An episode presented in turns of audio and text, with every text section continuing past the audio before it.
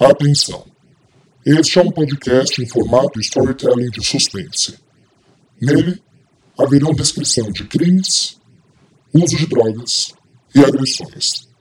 Portanto, não é recomendado para menores de 13 anos.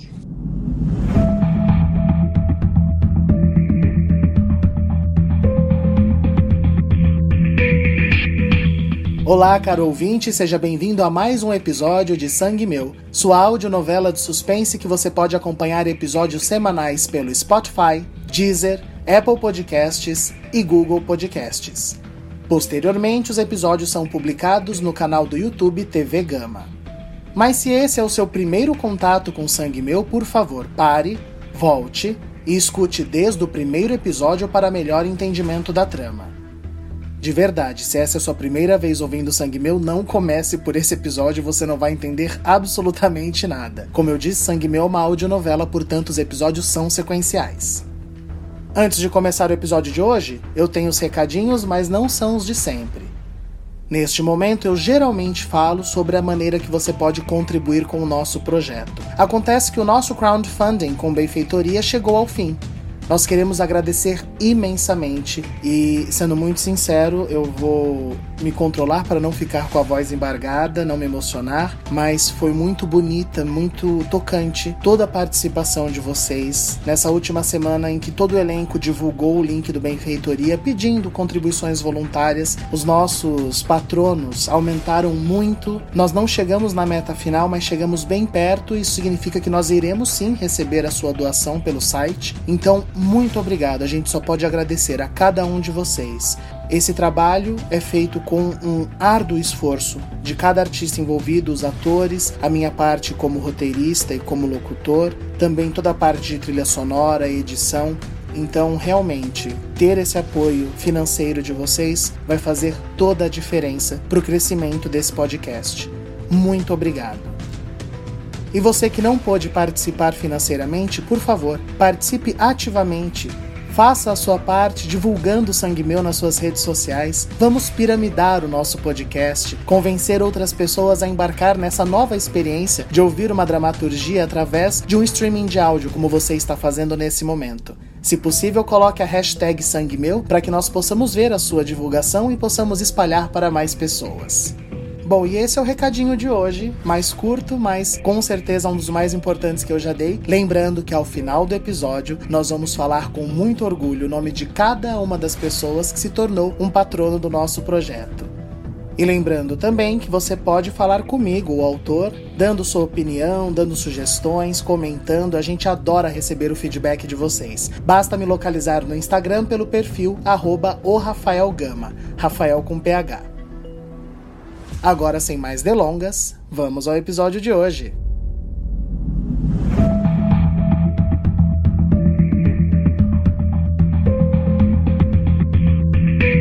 Este episódio é um oferecimento GT Oil lubrificantes de alta performance para veículos automotivos. No episódio anterior. Tudo bem, Adriano. Eu vou tentar descobrir mais coisas, mas fica atento, tá? Pode deixar, Bernadette. Adriano, eu preciso encontrar com você hoje. Mas ó, por favor, não fala pra ninguém, tá bom? Só nós dois. Só vou pegar umas coisas no meu carro e eu te encontro na porta. Cadê ele? É a Bernadette? Ela pode me salvar. Eu preciso fazer barulho. Ela vai me tirar daqui.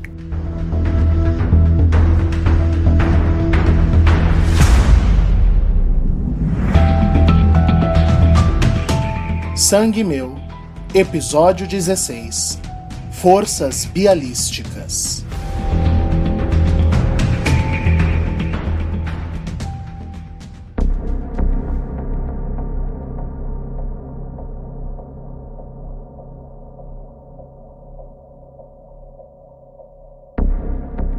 Meu Deus, o que tanto Jorge tá mexendo nessa casa? Bernadette seguia andando pela doce acolher de São Paulo e buscando algum lugar onde o Jorge guardasse algum tipo de segredo.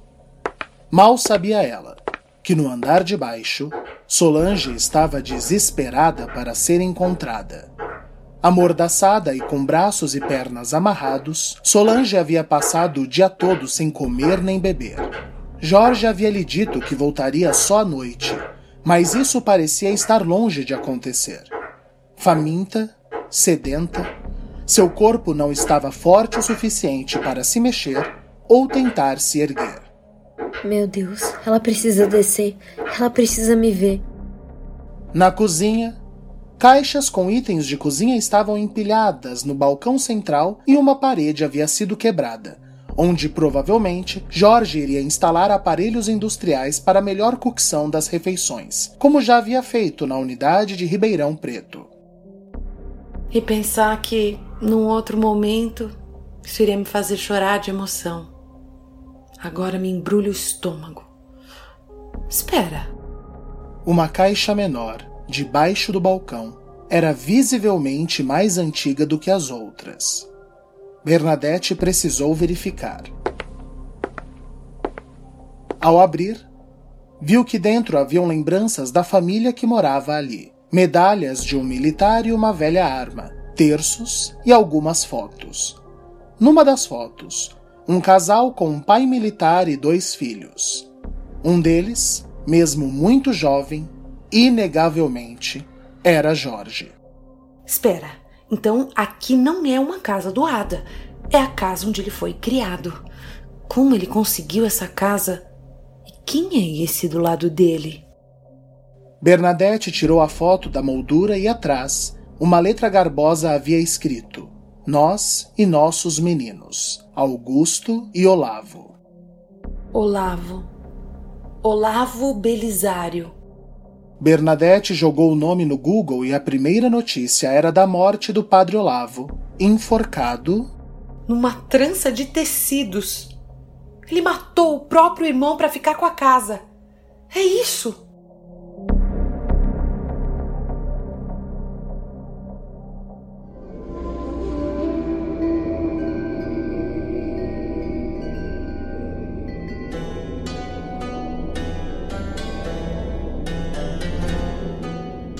Na mitologia grega, Bia era uma titânide, filha do titã Palas com a ninfa Estige.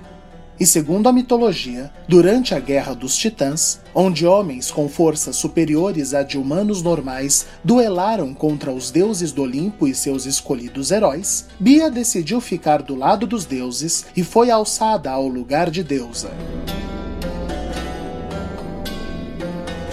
Ela, por sua força física, destreza e senso de justiça, se tornou a deusa dessas virtudes. O ouvinte já deve ter ouvido falar de casos reais onde mulheres, ao ver um filho ser atropelado, conseguiram inexplicavelmente erguer um carro com seus próprios braços e retirar a criança.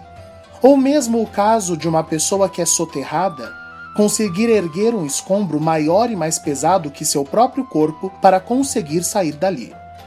Esse fenômeno de força física, alimentado por uma motivação extraordinária, é chamado de força bialística.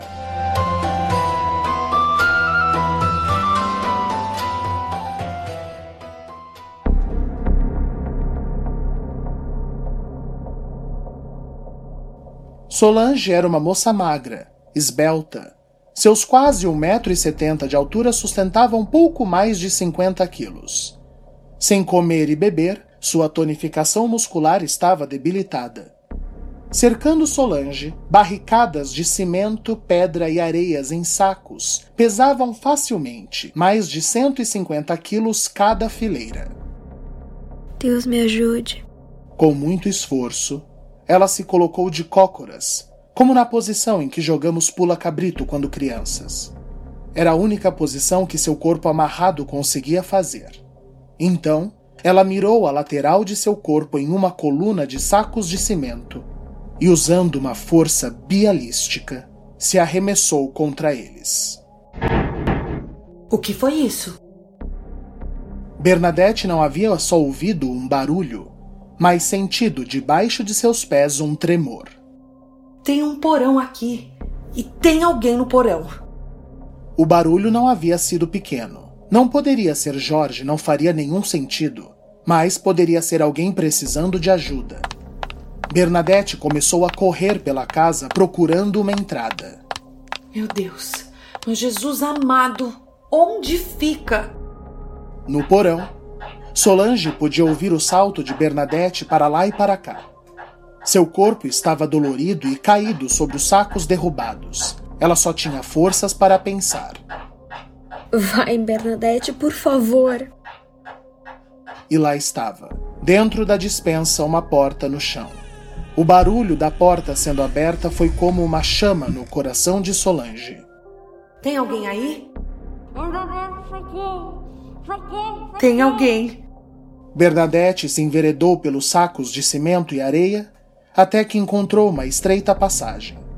Ali, encontrou Solange caída, olhando para ela com os olhos já marejados de emoção. Mas é a moça do jornal? Bernadette correu até ela e tirou a sua mordaça. Solange estava exausta. Graças a Deus. Bernadette, foi o Jorge. Claro que foi. Eu já entendi tudo. Olha, fica calma. Eu vou te tirar daqui. Com muito esforço, Bernadette conseguiu colocar Solange sentada e começou a desamarrar as suas mãos. Gente, que nós esse homem deu! Calma, Bernadette, respira. Você vai conseguir. Mas por que ele sequestrou você, moça? Bernadette, eu. Eu não sou do jornal. Eu estava investigando o Jorge. Ah, e ele descobriu. Monstro! Ai, ai, eu tô quase conseguindo. E você sabe onde está o Jorge? Aqui. E um golpe fez Bernadette apagar.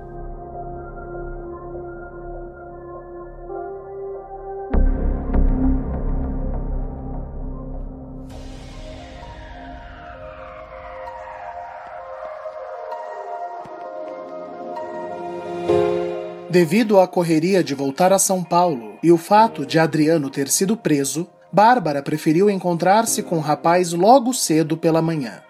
Eles marcaram no local mais afastado por segurança. Muito obrigada por topar vir aqui tão longe. Eu entendo, até prefiro. Você tá bem?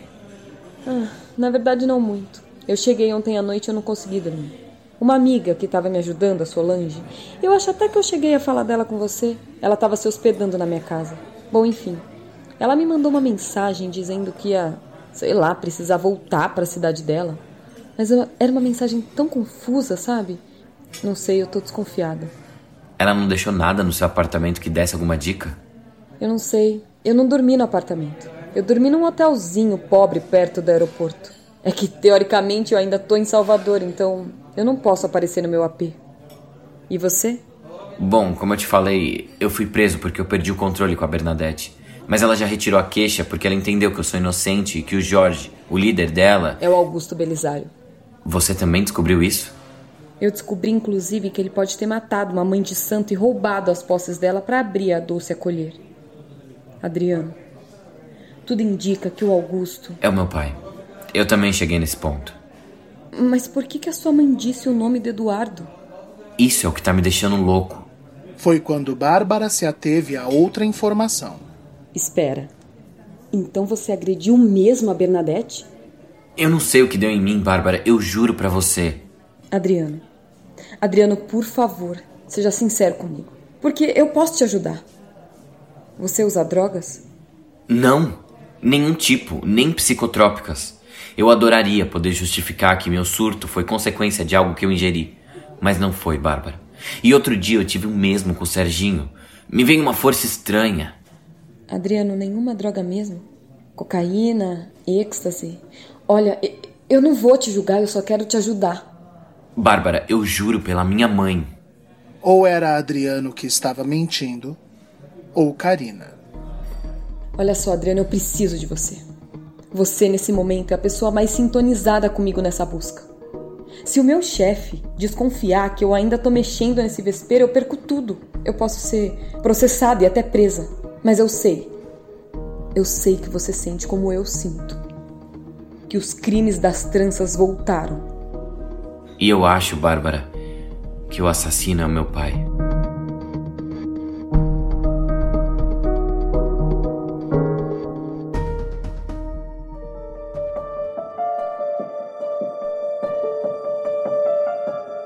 Karina, já amanheceu. Sete e meia da manhã. Vamos voltar, pelo amor de Deus. Desesperada com a fuga de Sérgio, Karina pegou Júnior para rodear em todo o entorno da delegacia atrás do rapaz. Mas até agora, nada. Eles fizeram isso a madrugada toda. Karina costuma ser dessas pessoas enérgicas, destemperadas. Mas não dessa vez. Dessa vez, ela estava realmente preocupada. Júnior, por favor, mais um pouco. Eu te conheço há um bom tempo. E eu nunca te vi pedir por favor. Para o carro. Ai, Júnior. Para a merda desse carro, Karina. E ela parou. Me conta a verdade. O que aconteceu com esse rapaz? Não se esqueça, caro ouvinte, que Júnior não sabia da manipulação de drogas que Karina fazia. Ele só acolhia as pessoas com quadros psiquiátricos de transtorno em sua casa e mantinha em quartos isolados sem câmeras. Isso sim, a pedido de Karina, como medida de privacidade. Júnior podia ter os seus defeitos, mas ele nunca medicou um paciente de maneira negligente. Ele só usava a casa como local para traficar as drogas que vendia para enfermeiros, amigos Karina até aquele momento não havia falado para Júnior que Sérgio havia sido drogado por ela. O Sérgio descobriu de nós dois. Eu e você. Ele tem foto, ele. Ele descobriu das drogas. Como? Ai, eu não sei, Júnior. Mas ele chegou vomitando tudo em mim. Aí eu me descontrolei e. Tinha uma injeção com rufinol e outras coisas. Por que você tem uma injeção de rufinol? Porque São Paulo é perigoso, Júnior.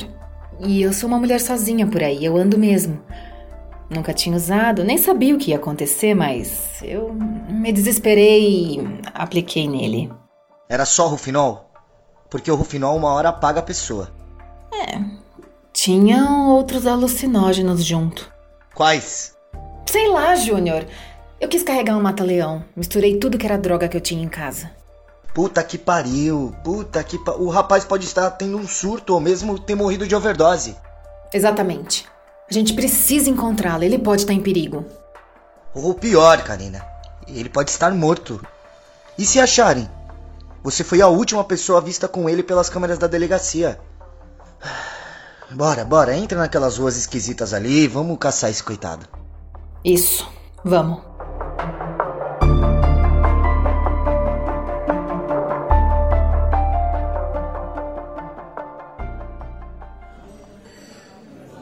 Você vai fazer hoje? Eu vou trabalhar no banco só. Depois eu ia visitar minha mãe. Você não consegue faltar hoje? Por quê? O meu chefe ele acha que eu tô na Bahia. Então eu tenho alguns dias para conseguir pensar nas coisas e ir atrás de tudo. E eu queria muito que você fosse comigo, me ajudar a pensar. Vamos fazer assim. Eu vou pro banco e eu peço pra Karina pra eu sair mais cedo. Eu digo que eu tô com piriri. Eu vou no banheiro umas 10 vezes, porque eu sei que ela fica vendo as câmeras o dia todo. Assim eu me safo. E aí eu te encontro no almoço, pode ser? Tá bom, pode ser. E Adriano, eu queria visitar sua mãe. Eu acho que se eu expor para ela o que eu já sei, o que a gente tá fazendo, pode. Bárbara olhou ao redor, envergonhada de sua fé. Pode o quê, Bárbara? Você já ouviu falar de pessoas que, que, que motivadas por algo extraordinário se fortalecem? Sabe, sabe aquela pessoa que, deslumbrada com o culto, com o poder de um pastor, ela se livra de uma bengala? Você quer levar minha mãe num culto? Não. Eu quero ser o pastor. Bárbara, agora sou eu que pergunto. Você tá usando drogas? E os dois riram. Não, besta. Ai, Adriana, é que a sua mãe, ela deve estar tá agoniada. E só ela sabe a verdade. Daí chego eu, uma policial, investigando algo que ela nunca sonhou que seria investigado. Isso pode ajudar ela a sair desse estado horroroso que ela se encontra, entende? Adriano se levantou, puxou Bárbara e a abraçou de uma forma que Bárbara não era abraçada há muito tempo. Você é a primeira pessoa que realmente está disposta a tudo para salvar minha mãe. Muito obrigado. Vamos fazer assim? Eu vou passar lá agora e liberar sua visita mas eu vou liberar com o nome de Luciana Alvarenga. Quem é essa? É uma tia minha. Assim ninguém vai ficar sabendo que você esteve lá. Não disse que seu chefe está desconfiado? Teoricamente, você não tá em São Paulo. Tá vendo? É disso que eu preciso. Alguém para pensar junto. Eu tinha Solange, mas ela sumiu. Eu preciso só de um RG falso. O Serginho faria em um minuto, mas eu tô tentando falar com ele desde ontem, quando eu saí da delegacia, e ele não me responde. Espera! Eu prendi um delinquentezinho ano passado que morava no treme-treme que fazia isso. Ele foi solto já. Certeza que encontro ele e obrigo ele a fazer uma para mim, só na ameaça de voltar pro Chilindró. Policial Bárbara, isso é crime. Ah, Adriano. Eu já tô tão na merda que o jeito agora é se afundar ainda mais.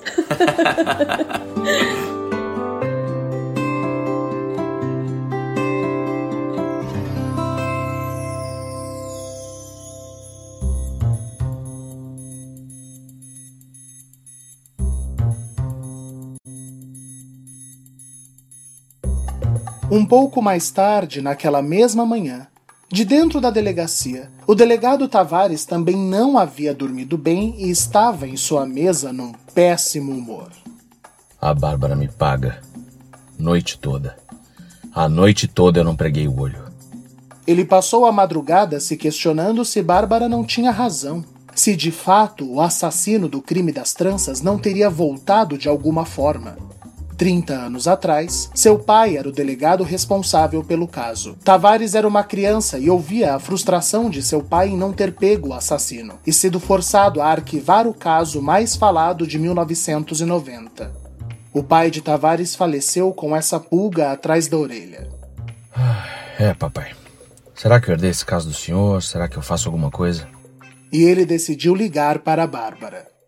Olha só, papai. Vai parecer criancice minha. Mas se a Bárbara falar alguma palavra antiga, qualquer palavra de velho, como as que o senhor usava, eu vou entender que é um sinal. Se não, me deixe em paz, tá? Enquanto ele localizava Bárbara em seus contatos, ouviu um policial perguntar se ele estava falando sozinho. Tô falando com a tua mãe, marcando o motel de hoje, babaca. Alô, Bárbara? Neste momento, Bárbara já estava na kitnet de Pancada, um bandidinho conhecido da região por traficar documentos falsos. Ela esperava enquanto ele fazia o seu RG novo sob várias ameaças.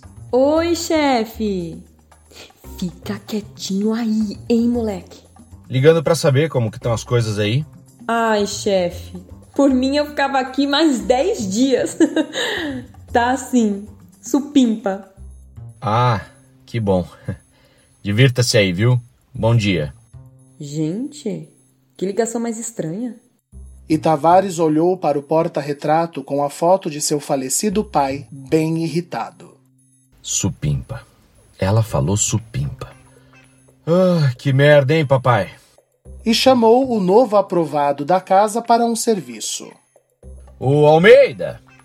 Bem-vindo ao meu DP. Seguinte, senta aí numa máquina, pesquisa para mim as palavras morte e trança. Vê quais notícias aparecem desse ano e traz aqui. E faz rápido, hein, ô novato? Confuso, o rapaz perguntou o que exatamente ele queria. E eu lá sou homem de repetir? Se vira, novato. Eu, hein? Se vira.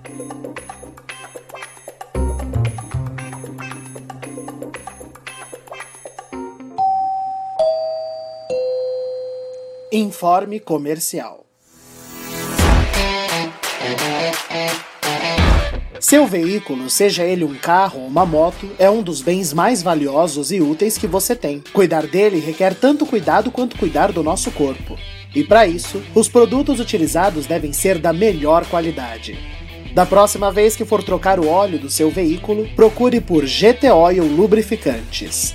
A GT Oil tem uma linha incrível de óleos de alta performance, seja o seu veículo leve, pesado, industrial ou mesmo a sua moto. Invista num produto que fará a vida útil do motor de seu veículo muito maior.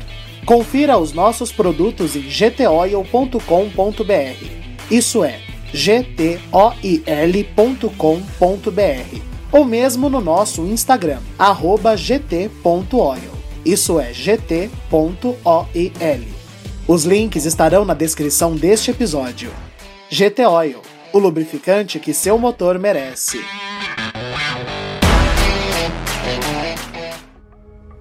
Quer que a sua marca ou empresa apareça aqui também? Envie e-mail para contato tvgama@gmail.com e consulte valores.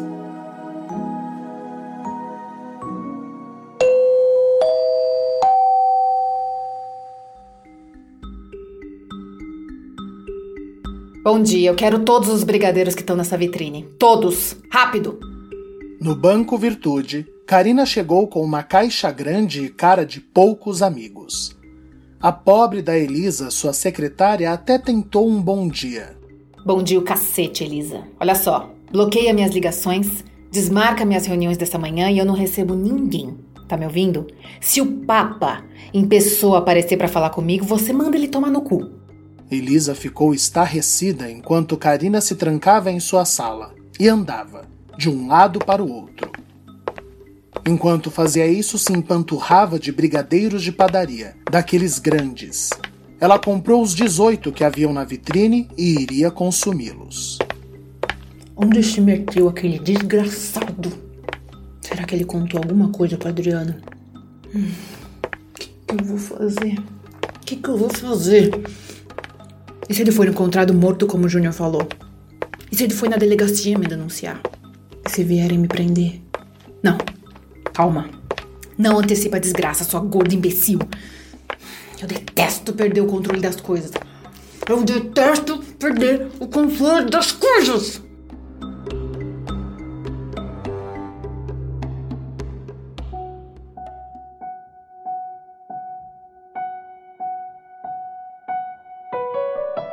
Na casa Salpêtrière, Clarice acabara de tomar o seu café da manhã. Sua boca ainda não estava completamente maleável, mas ela se sentia tão bem que decidiu fingir que havia tido uma pequena melhora, só para poder comer sólidos. A alimentação no soro estava a deixando muito enfraquecida, e ela sabia que iria precisar de força muscular, até porque seu plano era: Eu vou fugir dessa espelunca. Ela ainda não conseguia se sentar e muito menos andar. As pernas voltaram a ter sensibilidade, como nós já vimos em outro episódio, e ela passou a noite anterior mexendo os braços. Estes sim, estavam bem melhores nos reflexos. Era questão da coluna se fortalecer e as pernas, para ela enfim fugir. Uma vitória por vez. Clarice estava pronta para começar seus exercícios sozinha, quando foi surpreendida pela entrada de uma bela moça que ela nunca havia visto. Clarice ficou temerosa. Meu Deus do céu, quem é essa agora? Bárbara lhe sorriu docemente e se sentou perto dela. Oi, dona Clarice, com licença. Bom, a gente não se conhece, mas eu conheço seu filho, Adriano. Deixa eu me apresentar. Eu sou a policial Bárbara Giraldi. Eu trabalho no setor de casos arquivados da Polícia de São Paulo. Uma policial? Meu Deus! Será que finalmente alguém revirou aquele túmulo de 30 anos atrás? Dona Clarice, eu quero que a senhora preste atenção, tá bom? Eu tô investigando, por conta própria, o caso das tranças de 1990. Eu sei que só a senhora teve contato com Augusto Belisário. E eu sei também que a senhora acreditava que ele havia morrido num acidente de carro com a senhora. Mas eu já sei que isso não aconteceu. Eu não sei como, mas ele sobreviveu. Isso, menina. Você está no caminho certo. Olha, e eu sei também que hoje ele atende pelo nome de Jorge Salvador. Minha Nossa Senhora, ela sabe. Agora o que eu não sei é quem é o Eduardo. O que o Augusto culpou pelas mortes e que a polícia nunca encontrou. E o seu filho me disse que a senhora diz que o pai dele é o Eduardo e não o Augusto. Dona Clarice, eu não tô aqui para te julgar. Só que, tirando a senhora, a única pessoa que diz ter conhecido Eduardo, eu encontrei morta, enforcada numa trança. Numa trança? O Eduardo voltou. Nossa única esperança é o seu depoimento. Eu preciso que a senhora reúna forças para sair dessa situação e me ajudar a prender a pessoa certa. Eu preciso saber, dona Clarice, quem é o Eduardo? Aonde ele está? Como ele é? O que eu faço, meu Deus? A situação era complexa. Clarice ainda não tinha 100% de suas funções motoras. Ela não ia conseguir falar tudo o que ela precisava. E se ela conseguisse falar uma frase que fosse, Bárbara contaria para Adriano, que contaria para Karina E isso seria o suficiente para Clarice voltar a ser drogada e todo o seu esforço seria em vão. Ao mesmo tempo, não falar nada deixaria Bárbara e seu filho em perigo, uma vez que eles não sabem que Eduardo, o psicopata que fez tudo aquilo 30 anos atrás, estava tão perto. Bom, eu espero ouvir da senhora em breve. A gente precisa de ajuda. A gente precisa da sua ajuda. E Bárbara se levantou. Foi quando uma voz fraca saiu daquela mulher. O Augusto é o Eduardo também. Bárbara se virou toda arrepiada. Aquela mulher fez uma força bialística. Ela soltou a bengala, como ela mesmo disse. Mas Clarice não parou. Quando seu olhar cruzou com o de Bárbara, ela, que já não tinha mais forças para falar, usou os braços. Esses tinham voltado. Presta atenção, menina. Erguendo o braço, Clarice apontou para si mesma. Depois fez sinal de negativo com o dedo. Então, apontou para a própria boca. E por fim, para Bárbara. Espera. A senhora não falou comigo? Eu não posso contar que a senhora falou, é isso? Isso, minha filha. Por que, dona Clarice? Qual é o perigo? E ainda com o braço em riste, a mão de Clarice escreveu um nome no ar, letra por letra. Karina. Eu entendi. E Bárbara saiu confiante, enquanto Clarice, emocionada, chorava exausta em sua cama depois de tanto esforço.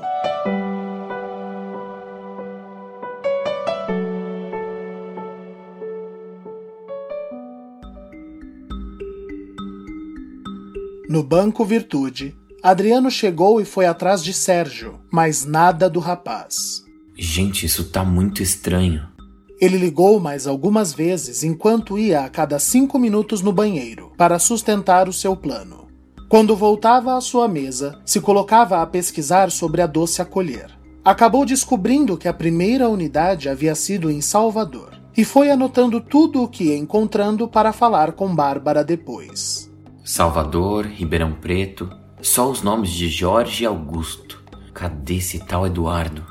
Perto do meio-dia, porém, e depois de várias idas ao banheiro, ele decidiu montar a sua melhor expressão de dor de barriga, já que mentira não era o forte de Adriano, e subiu na sala de Karina. Calma, Elisa, eu só vou pedir uma coisa. A Karina não vai se recusar. Adriano foi logo entrando e encontrou Karina, empanzinada no chão de sua sala, toda suja de chocolate, com uma caixa vazia no colo. Karina? Eu disse que não era pra ninguém entrar! Desculpa. Karina, eu tô preocupado com o Serginho, ele sumiu. Eu não sei! Eu não sei onde o Serginho tá! Eu adoraria saber, mas eu não sei, Adriano! Me deixe em paz, por favor, eu tô num dia péssimo. Tá, eu, eu ia pedir pra sair, pra ir num posto. Eu tô com uma dor de barriga. Vai, Adriano. Vai na merda do posto, vai pra puta que te pariu, só me deixa. Tá bom, desculpa. Eu. Eu te ligo mais tarde. E Adriano saiu, visivelmente preocupado com Karina, mas aliviado de ter sido dispensado. Ele ligou para a Bárbara feliz. Oi, eu tô saindo, eu te encontro aqui na frente? Na porta de sua sala, uma Karina imunda, descabelada e muito furiosa, apareceu, para terror da pobre Elisa. Você! Sua imbecil desqualificada! Desce no RH em cinco minutos e eu nunca mais quero ouvir a tua voz, sua energúmena! E tudo o que nós ouviremos de Elisa nessa novela é o som de seu choro, enquanto ela descia para receber a sua demissão.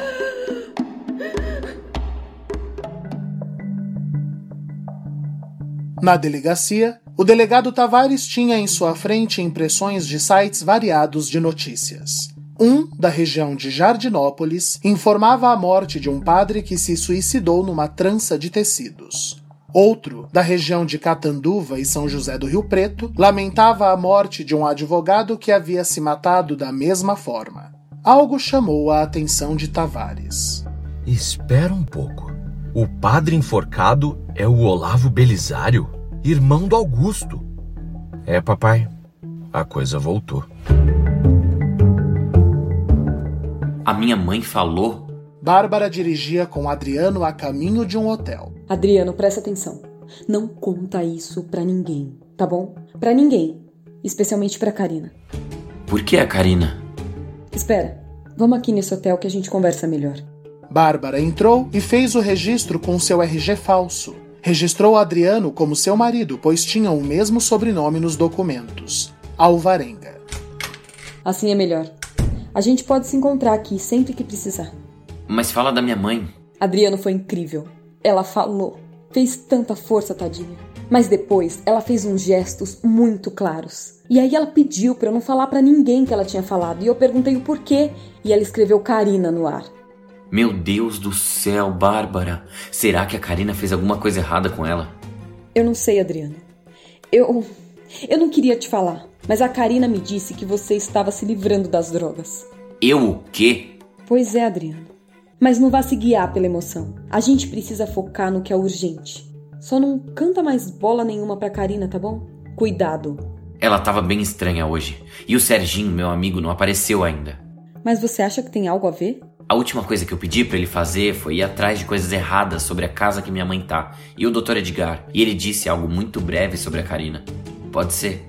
Tá, mas uma coisa pra gente ir atrás. Só tem outra coisa. O que a sua mãe me falou. Sim, o que foi? Ela disse que o Augusto também é o Eduardo. Como é que é?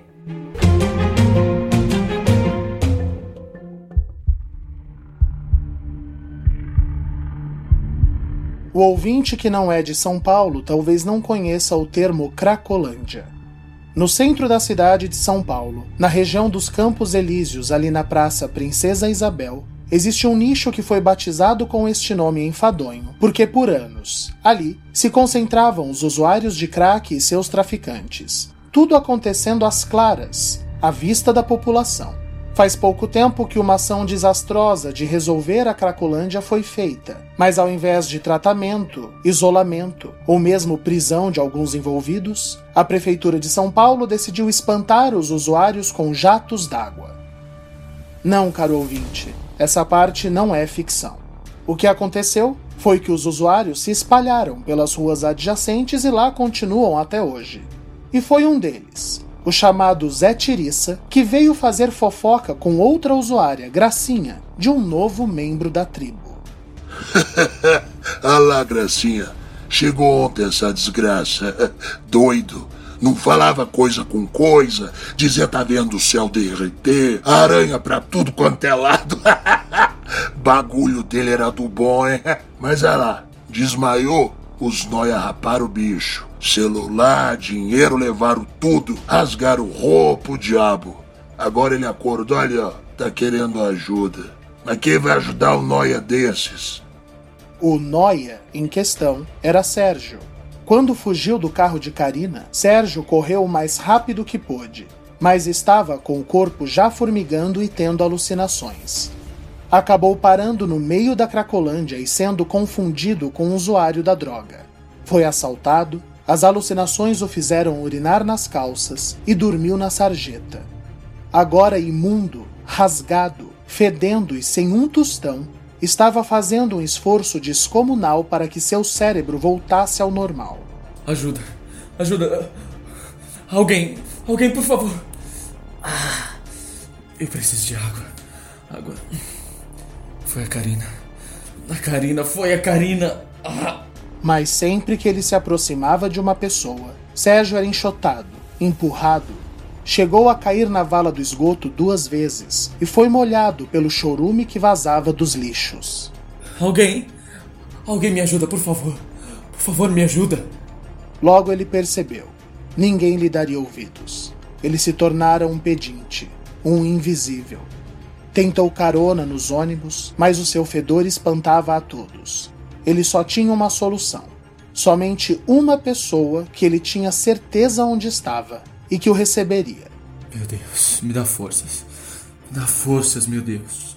Como eu disse anteriormente, a região da Cracolândia fica no Campos Elíseos, centro da cidade de São Paulo. Sérgio precisava chegar no Tietê Plaza Shopping, um shopping que fica beirando a marginal de mesmo nome, porém, a quase 10 quilômetros de distância. E ele, sem comer, sem beber, ainda sob o efeito de medicamentos. Fez uma força bialística e andou. Andou o dia inteiro. A vantagem da longa caminhada e de seu foco é que isso foi abaixando os efeitos dos medicamentos. Um Sérgio muito mais equilibrado chegou na porta do shopping. E agora? Os guardas jamais deixariam ele entrar naquele estado, mas ele sabia exatamente onde queria ir. Ele entrou de pouquinho, pensando em ir até um banheiro se limpar um pouco.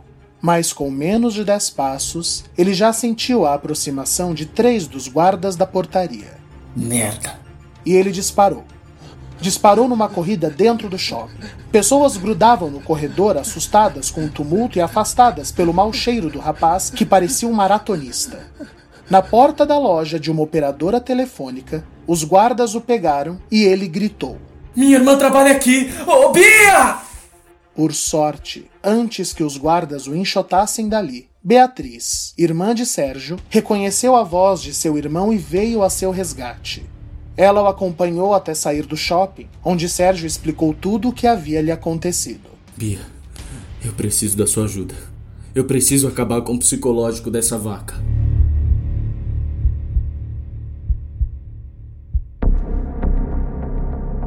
Voltei?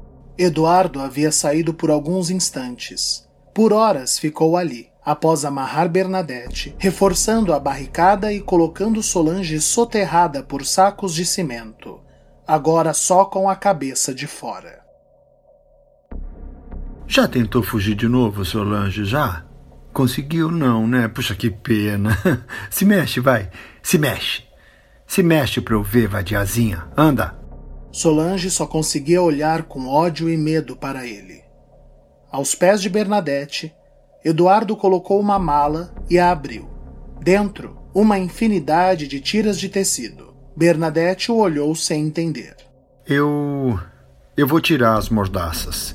Eu quero conversar com as meninas, mas se vocês gritarem, você já sabe, né? Fim do jogo, ok? E ele tirou primeiro a de Solange, que respirava com dificuldade, e depois de Bernadette, que ainda chorava. Para de chorar, seu idiota. Anda, para. E você, ô Mulher Maravilha, derrubando barricada num peso desses? Olha, tô impressionado. ah, me diz uma coisa. A sua amiguinha Bárbara tá atrás de mim que eu sei. Eu quero saber onde ela foi. Eu sei que você sabe. Fala em que pé anda a investigação daquela vagabunda. Vai, fala. Eu não sei. Olha só, eu tô tão sem tempo para joguinhos. Sabia? Tô, tô, tô. Então vamos lá, Bernadette, meu amor, você tá vendo aquela viga lá em cima? Tá vendo? O porão era bem fundo. A viga de sustentação ficava a uns 5 metros de altura. Estou. Opa! Fala direito. Sim, senhor, meu líder.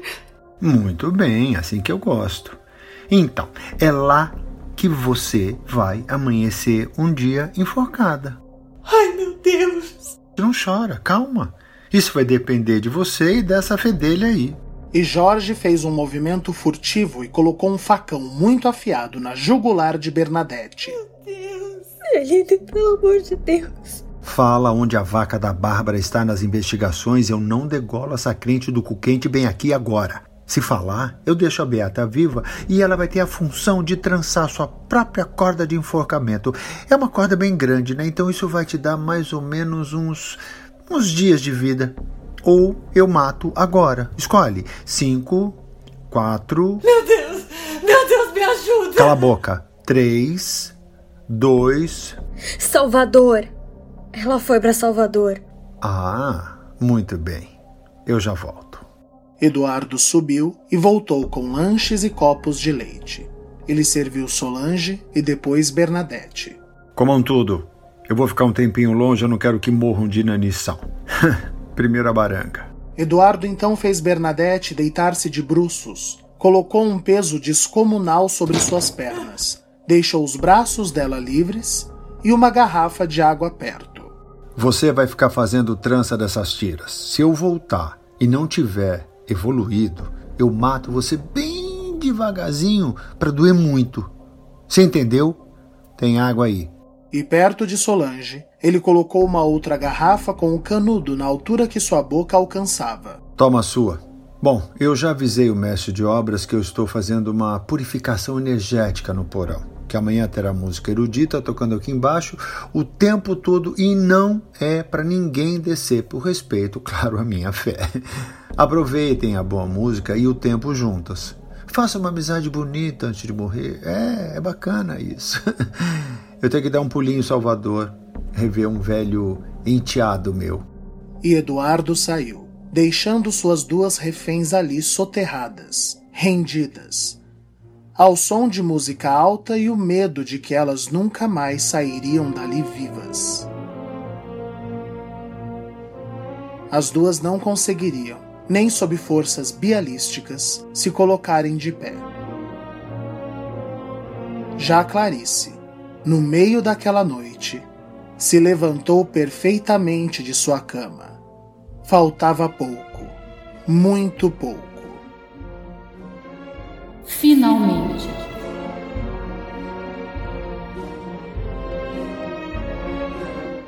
Fim do episódio. Participaram deste episódio Aline Penteado, Eduardo Martini, Giovanni Pilan, Ellen Kazan, João Paulo Lourenço, Júlia Zan, Mariana Guazelli, Rafael Alvim, Tássia Melo e Vitor Nono. Sangue Meu só pode acontecer graças ao apoio de nossos patronos.